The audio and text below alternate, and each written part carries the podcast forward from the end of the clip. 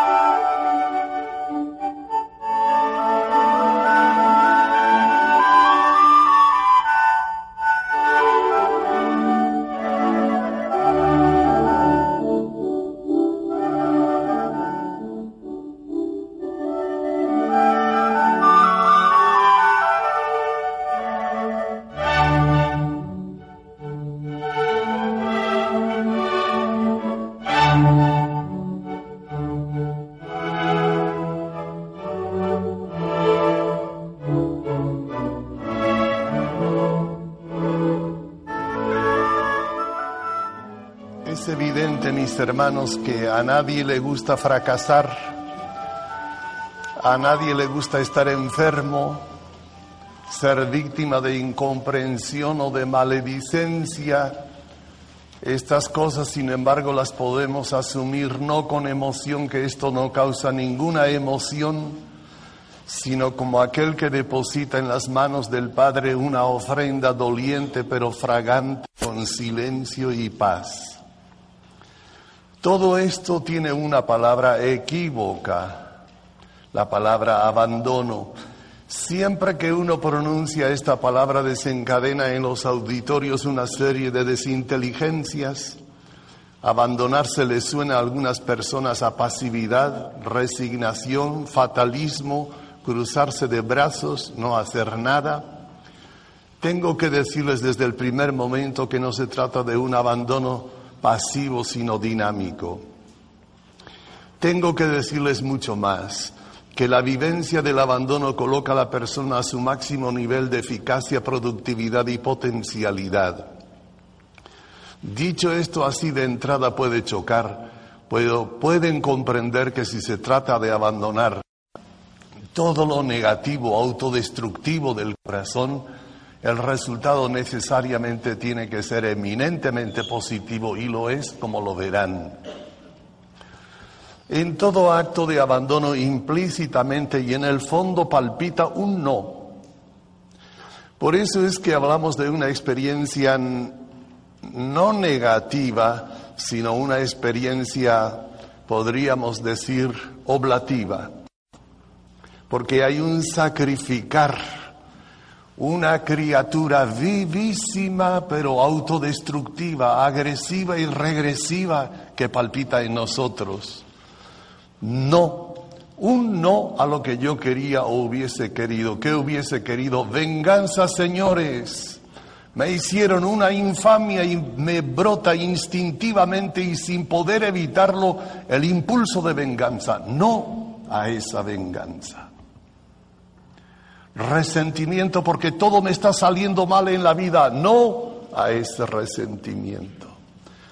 Tristeza porque yo nací, vergüenza, tan poca cosa física, psíquica, moralmente, no a esa vergüenza.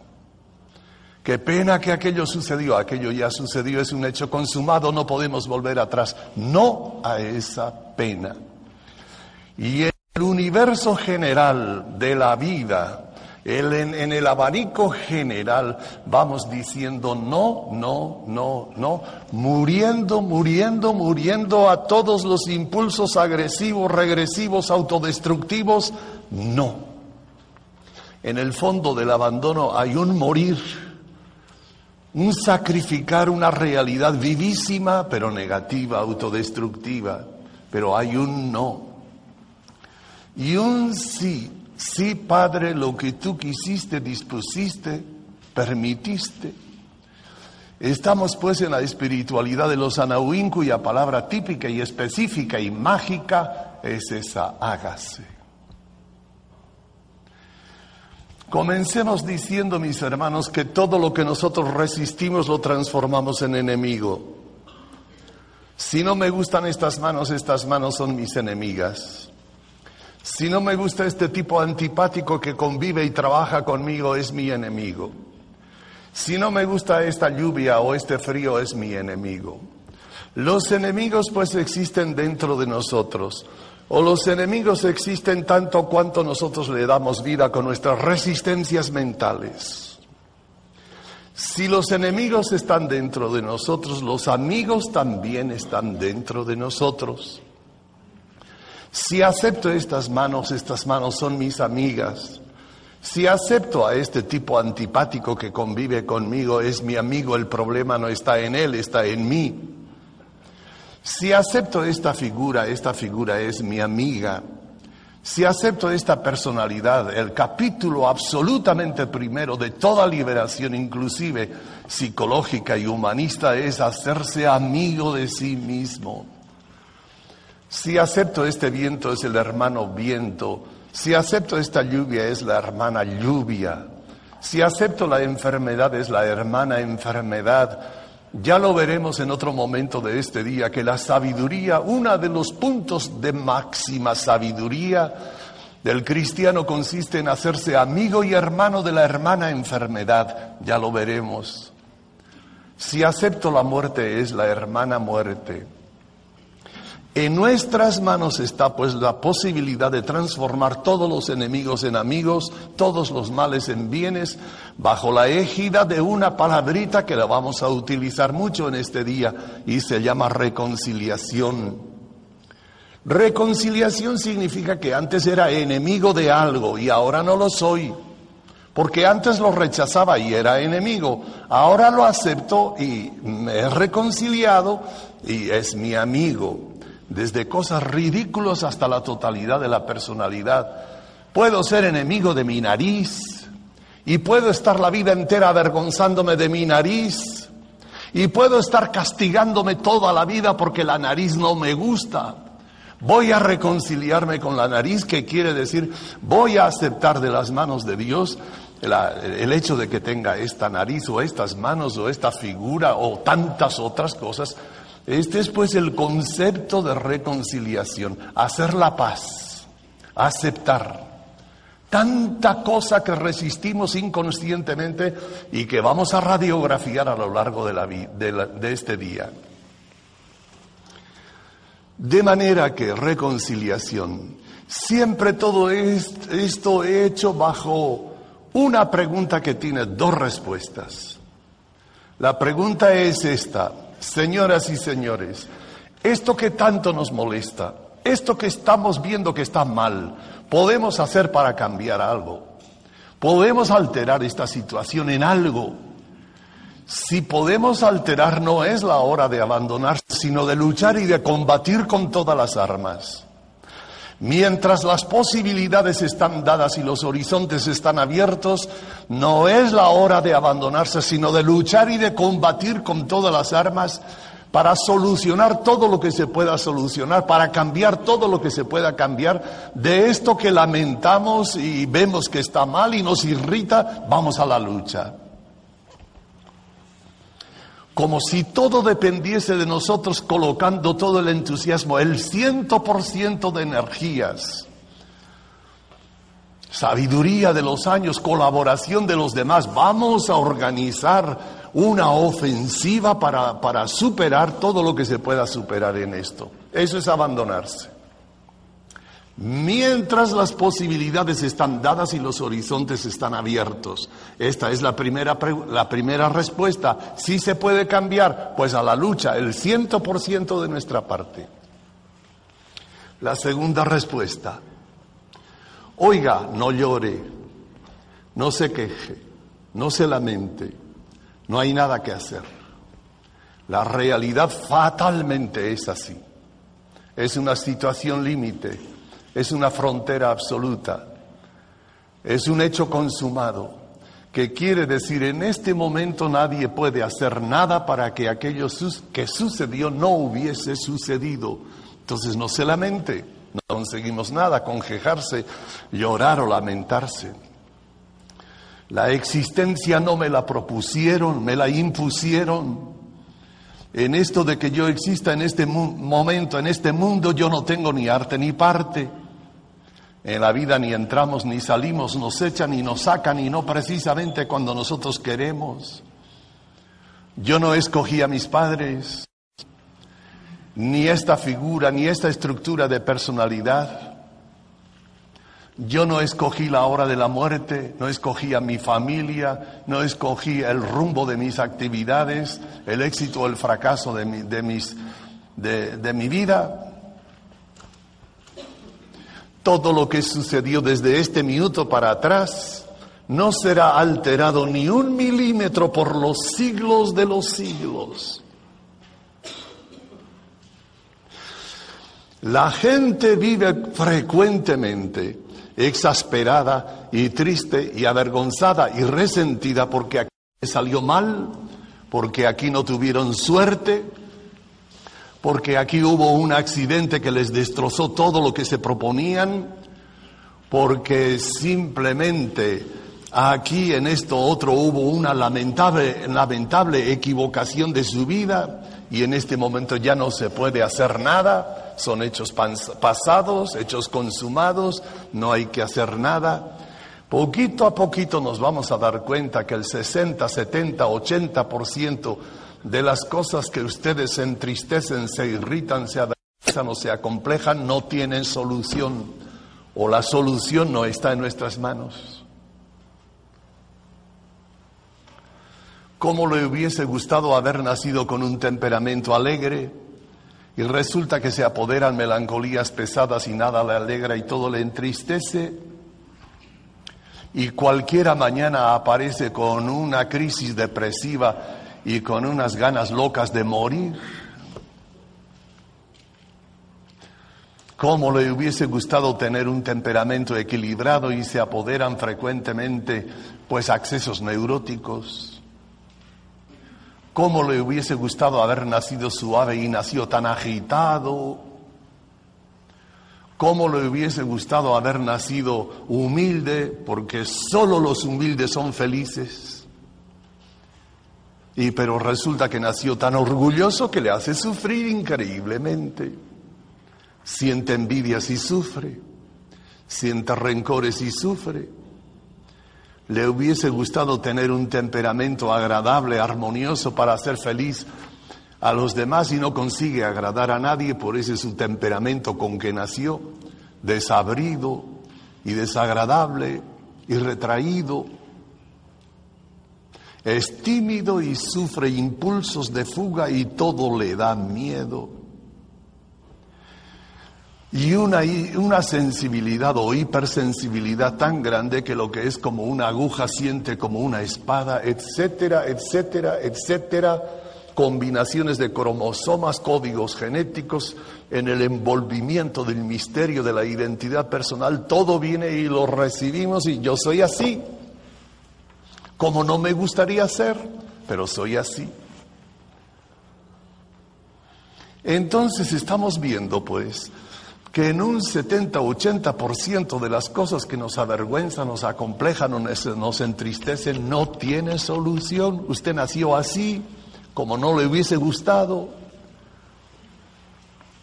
Entonces, así pues, nos preguntamos, si no hay nada que hacer, ¿qué se consigue con hacer preguntas que nunca recibirán respuestas? Si no hay nada que hacer, ¿qué se consigue con resistir realidades que uno no puede cambiar? Las cosas que tienen solución se solucionan combatiéndolas.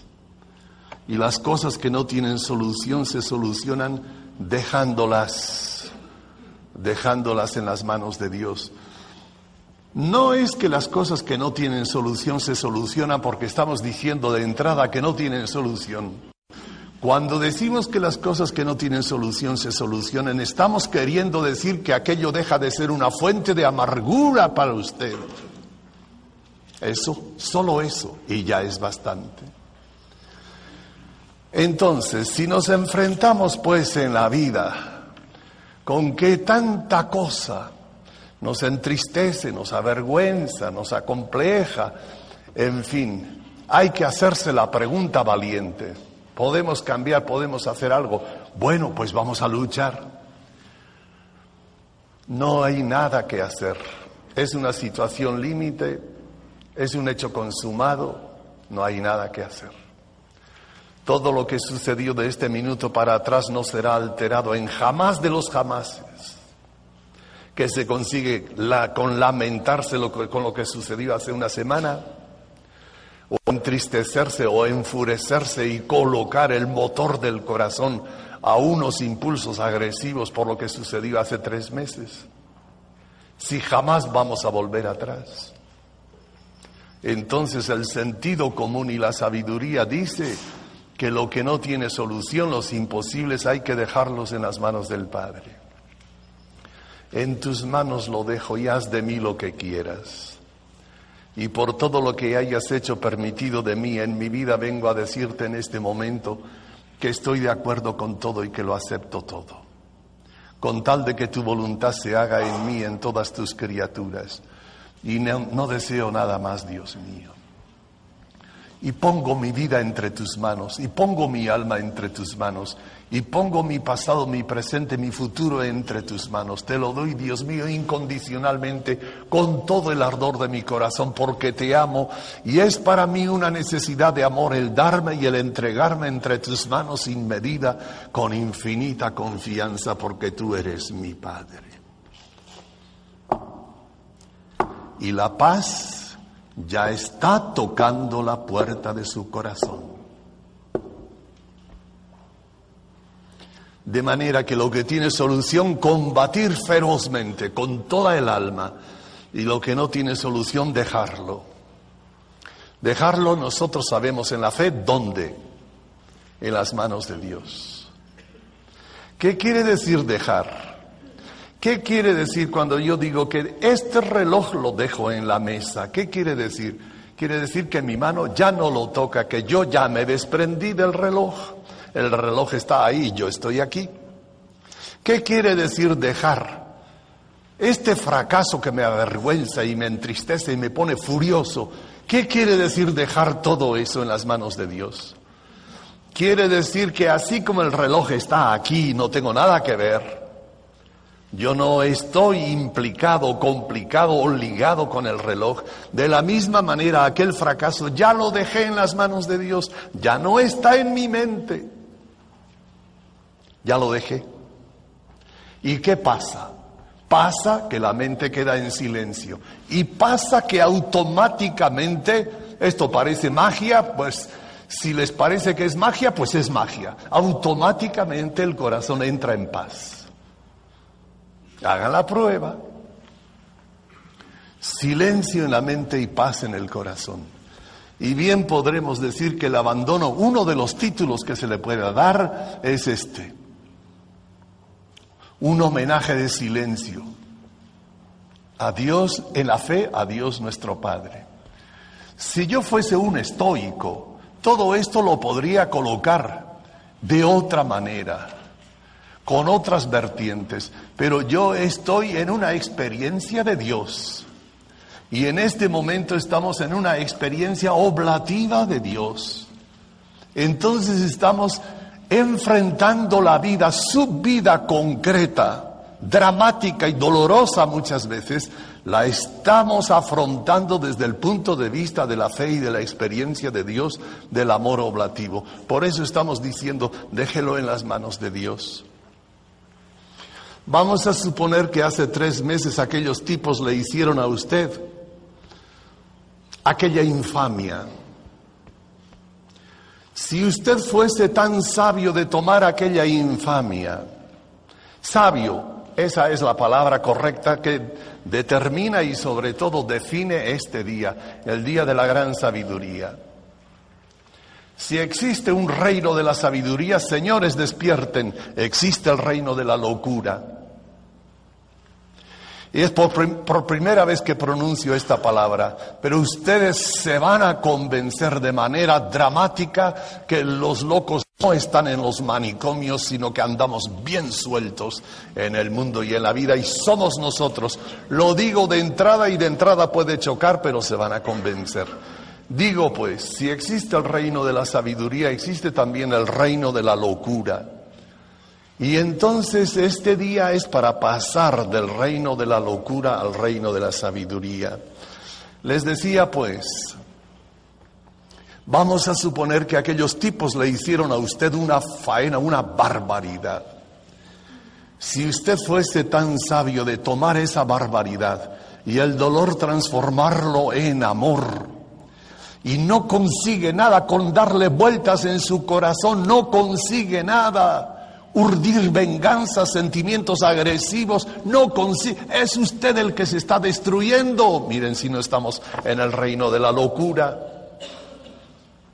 Si fuese tan sabio entonces de tomar aquella infamia y depositarlo, pues aunque sea con lágrimas, pero depositarlo en las manos del Padre, si tú lo permitiste, Dios mío, qué barbaridad el mal que me hicieron, pero si tú lo permitiste, Dios mío, aunque me crujan las entrañas, vengo a decirte, tú me amas, tú lo puedes, tú permitiste, para mi bien será, aunque yo no lo vea nada.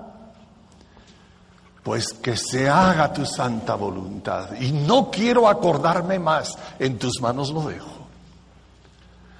Desde este momento aquella infamia ya no existe. Porque las cosas existen tanto cuanto existen en mi mente. Usted, usted está durmiéndose en su casa y en el vecindario se están asesinando. Para usted no se asesina a nadie, para el dormido todo está dormido. Una vez que la mente queda neutralizada, sea por el sueño o por la muerte, ya no, no existe nada. Vamos a suponer que el día que usted muera, sus más feroces enemigos lo toman a usted y para venganza de las venganzas y vituperio máximo lo toman y lo descuartizan y se lo echan a los buitres para que se lo coman. Pues a usted no le importa nada. No le importa nada. Para el muerto todo está muerto. No existe ni venganzas, ni vituperios, ni nada. Para el muerto todo está muerto. Eso es. Total, que se lo coman los buitres en el banquete de una tarde o que se lo coman los gusanos en la sepultura, a usted le da igual. Vaya gracia que les hará a los pobres finaditos cuando, cuando le hacen las honras fúnebres y grandes elogios, ni se enteran. Ni se enteran. Para el muerto todo está muerto. Una vez que la mente queda en receso, en este caso por la muerte, no existe ni vituperio, ni alabanza, ni elogio, ni nada. Bueno, estaba diciéndoles que hace tres meses le hicieron a usted aquella barbaridad.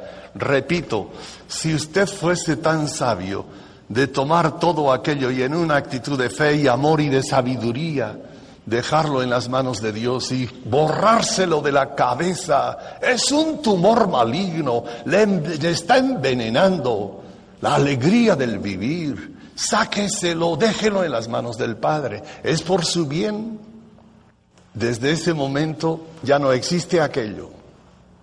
Repito, porque las cosas existen tanto cuanto existen en mi mente. Pero ¿qué sucede? Despierten. Lo que sucede es todo lo contrario Toma usted aquella infamia que le hicieron hace tres meses, comienza a dar vueltas y vueltas y remover y, darle vueltas y amargarse y enfurecerse y descargas de adrenalina. Es usted en este momento que está creando el disgusto.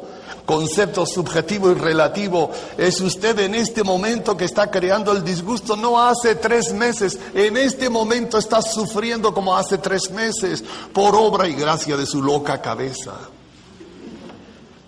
está sufriendo, está haciendo, está haciendo la tarea más loca, vaya, por decir con una sola palabra. Lo que sucedió hace tres meses lo está actualizando, reactualizando, viviendo en este momento. no me digan que eso no es locura. Está arrastrando un tumor maligno que le está envenenando la alegría del vivir, pero es, es por obra de su loca cabeza. ¿Tiene remedio? Póngale remedio. ¿Qué remedio va a haber si sucedió hace tres años? No podemos regresar ni un minuto atrás en el tiempo, cuanto menos hace tres meses. Entonces, ¿qué remedio? Entonces es usted el que de tanto dar vueltas y amargarse y enfurecerse es el que está armando el drama, locura. Salgan de ahí. ¿Tiene remedio? Póngale remedio.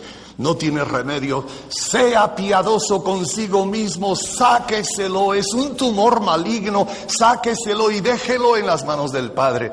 El Padre, las manos del Padre, esas no se queman, pero si a usted le está quemando aquello, entonces sea sabio.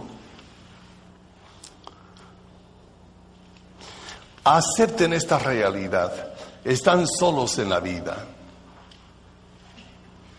Esto, sin embargo, no es una mala noticia, es una buena noticia. Supongan ustedes que esta mesa fuese una cama y en esta cama estoy yo muriendo. Y en este momento en que yo estoy haciendo la travesía de la vida a la muerte, me están rodeando las personas que más me quieren en este mundo que con su presencia, palabra y cariño intentan estar conmigo.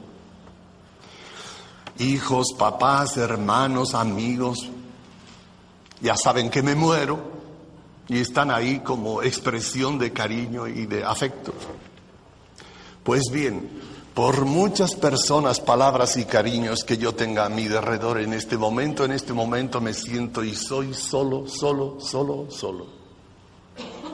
Sus palabras podrán llegar hasta mis tímpanos, pero en las latitudes últimas y profundas en que yo soy yo solo y una sola vez, allí no llega nada, allí no llega nadie. Sus caricias podrán rozar mi piel, pero en las profundidades inefables y últimas en que yo soy yo solo y una sola vez, allí no llega nada, allí no llega nadie. En resumen, amigas y amigos, me voy y lamento tener que decirles que ustedes no pueden venir conmigo. Me iré solo. Al final he vivido solo y me voy solo. Y esto que aparece en el caso de la muerte en la vida igual, ustedes tienen un disgusto formidable, vendrán sus amigos y le dirán, no tengas miedo, todo se pasará, has sido víctima de una incomprensión. Y sabes qué más, solidarizamos contigo, cuenta con nosotros hasta las últimas consecuencias, palabras. Y supuestamente muy sinceras. El momento en que usted perciba que esas palabras se las llevó el viento, usted percibirá que usted, solo usted y nadie más que usted carga con el peso de su propio disgusto. En los momentos decisivos, fuertes e importantes de la vida, captamos nítidamente ser y estar solos. Como digo, sin embargo, esta no es una mala noticia, ya lo diremos. Entonces, conclusión, no se anden igual que los neuróticos y los infantiles echando las culpas a todos toda la vida, síndrome de, de lo que se llama de víctima. Y la culpa la tienen los hermanos, la culpa tiene la familia, la culpa tienen los papás, la culpa tienen los hijos, la culpa tienen los políticos, la culpa, todo el mundo tiene la culpa y yo soy una pobre víctima y, y no voy a decir feliz, pero no sé qué satisfacción de sentirse víctima. Mire, es una enfermedad. Pues para que no se pasen la vida entera echando las culpas a todos, les digo esto, no espere nada de nadie. No espere nada de sus hijos, no espere nada de parientes, no espere nada de políticos, no espere nada de los eclesiásticos, no espere nada de este que les está hablando, pero espere todo de ustedes mismos. Ustedes son portadores de unas potencialidades salvadoras infinitamente más grandes de las que se imaginan. Conclusión, sálvense a sí mismos. No estoy hablando naturalmente de la salvación de mi alma que nos consiguió nuestro Señor Jesucristo con su pasión y muerte, sino que estoy diciéndoles, sálvense de los miedos, sálvense de las angustias, Sálvense de las tristezas. Sálvense de todo aquello que hiere su corazón, lastima y hiere